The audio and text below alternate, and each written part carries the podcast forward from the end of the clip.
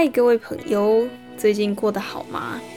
二零二一年呢，也到了三月份了，不知道大家最近过得如何？有没有比二零二零年还要更好呢？我从二零二一年到现在，就是觉得自己不太幸运。为什么呢？因为从过年的前两个礼拜开始，我就嘴巴有一些些发炎，就是前几年的病毒，然后又复发了，然后嘴巴有一些化脓。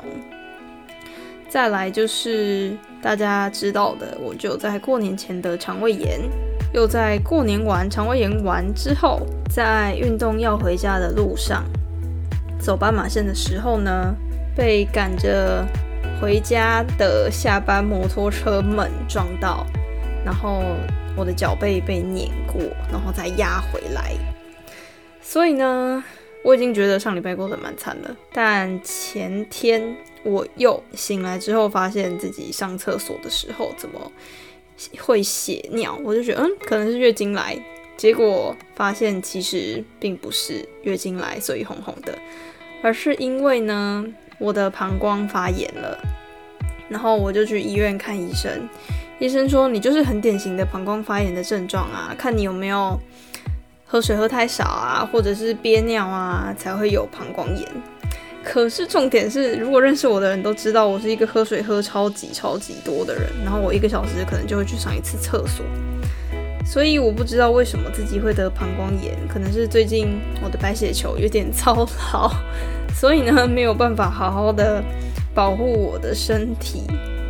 今天想要来和大家聊聊，我是如何面对这些不太好的事情，以及怎么去处理这些情绪在我身上对我造成的影响。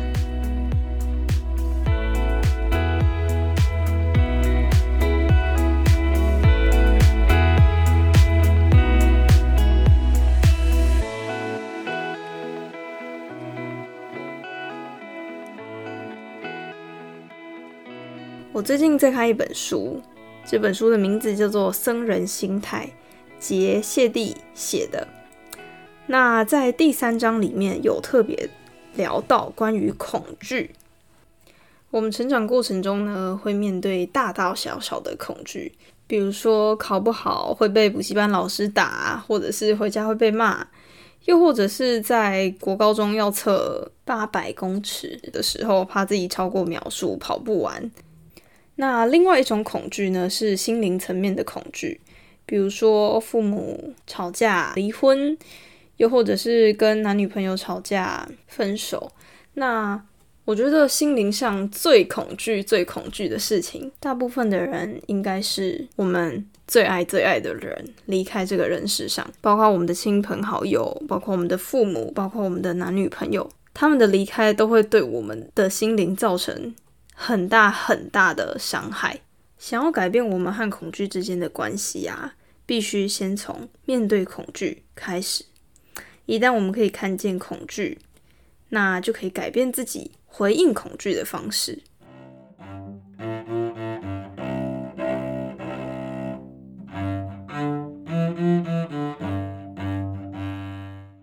那我先拿自身来做举例好了。在我觉得我最近有点衰的时候呢，我会先承认我自己其实最近真的是蛮衰的啦。那第一步就是承认恐惧，承认恐惧算是我面对自己心里的一种方式，有点像是我自己跟自己坐下来好好面对面的讲话。就像书中提到的，我会告诉我的恐惧，我会告诉他说：“恐惧，我看到你了。”我们必须呢先看见。跟承认自己还有恐惧之间的关系，我会告诉他说：“哦，我看到你了，那我在这边等你。我们两个呢，好好的来聊个天，好好的讲一下话。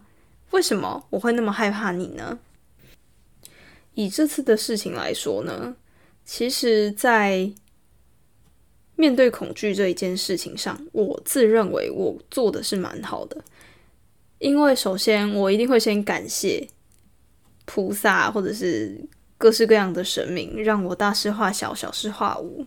我会先感激，感激完之后呢，我会告诉自己说：“嗯，你已经很幸运了。”就像是有些人看到了半杯水，有些人会觉得说：“哦，怎么只剩下半杯水？”有些人会觉得说：“哦，还有半杯水。”那我会想要先把我的恐惧转换成一个比较正面的方式，会告诉自己说：“嗯，你已经很幸运了，你已经拥有什么了？你已经有健康，或者是你四肢都还平安，或者是你还可以很健康的过下礼拜，或者是……”我还可以很健康的跟我爱、跟爱我的人聊天等等。那承认恐惧完，跟他面对面聊完天之后，我们可以开始观察自己处理恐惧的模式。那当我们觉得哪一些地方不太好，那就可以修改我们原有不太好的模式。像是有些人会觉得说，恐惧来了，那我们就是要逃跑，我们要掩盖它。我们不能承认它其实对我造成很深刻、很不 OK 的影响。但是呢，恐惧其实是可以让我们将负面的恐惧变成警讯，来提醒我们自己：哦，现在可能是需要注意喽，要更小心哦。或者是说，恐惧可以变成提供我们资讯，还有赋予我们力量，以及告诉我们说，这其实是一件有意义的事情。像是呢，我就从我最近发生四个不太好的事情里面学到了非常多的东西。那我就会告诉自己说，对，那既然这次发生了这样的事情，那接下来呢，我就要让自己变得更好，或者是说，我会告诉自己，接下来一定不能犯一样的错误。那我其实想要分享一件，我觉得可能是少数人。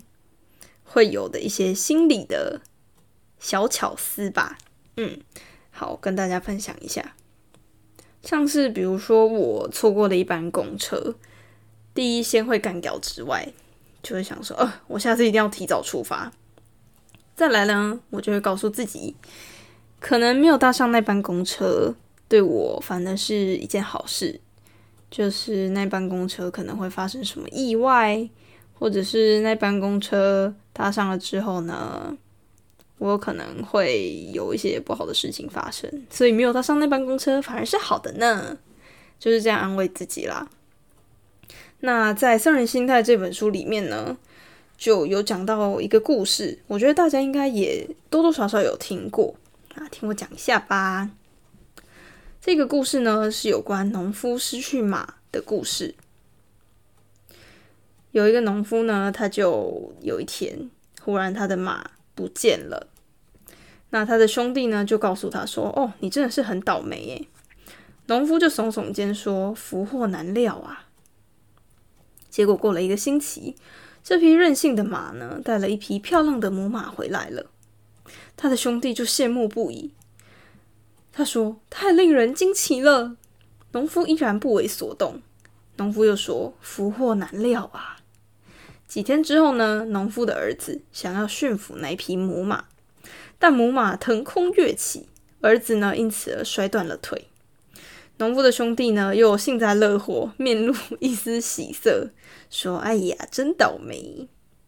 农夫还是同样的一句话：“福祸难料啊。”第二天呢，村子里的壮丁都被去征兵了，那他断腿的儿子却因此而免疫。农夫的兄弟惊叹：“这是前所未有的大好消息。”但农夫又重复那句老话：“福祸难料啊！”听完这个故事之后呢，我们学到了什么？福祸相依，不要太早盖棺论定，是不是？所以很多时候啊，我会告诉我的朋友：，就如果没有搭上那班公车，没关系，可能是老天爷在保佑你。又或者是哦，没有考上那一所大学，没关系，你在哪，你的贵人就在哪里。这是我妈在我考上了我不太想要读的学校时候呢，会一直告诉我的话。他就说啊，你去哪里，你的贵人就会去哪里，一切呢都会是最好的安排。那虽然呢，我们对于恐惧其实是一直想要敞开心胸面对它。可是有时候呢，我们会在面对恐惧的时候，会有四种状态，就是我们会惊慌，再来僵住，再来我们想要逃跑，接下来就想要掩盖它。来举例一下好了，像是如果我们在大学的时候，老师会请我们上台报告或者是演讲，这都是一定会发生的事情。那这就像是一种恐惧，没有办法避免的恐惧。我通常在面对这些情况的时候，我会先在心里吸气、吐气、吸气、吐气个两三次，之后告诉自己说：“这其实没什么大不了的，毕竟台下的人他们跟我没什么不一样。”所以呢，我会将我高度戒备的状态慢慢的降下来，然后告诉自己说：“大家都一样。”算是一种洗脑吧。如果呢，我们将自己的恐惧慢慢展现出来的话，大家其实呢感受得到。所以，如果我们越放松越自然的话，台下的观众呢也会觉得，嗯，这个人很放松，他也会跟着很放松的听我们做演讲。举例来说好了，我每次呢，如果真的很紧张的话，我上台我会先跟大家说，嗯，大家不要看我现在这样，我现在其实很紧张。台下的同学就会笑出来。当他们笑完之后呢，我其实心里的压力已经减掉一半了。告诉大家这个小配包，大家笔记做一下哈。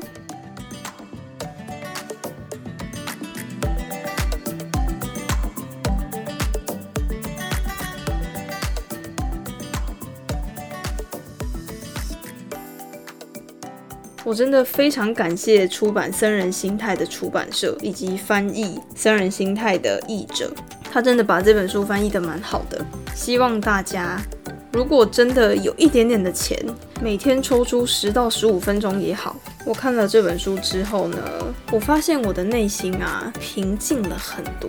虽然我算是一个会常常跟自己讲话的人，但是这本书有点算是一本心灵的工具书。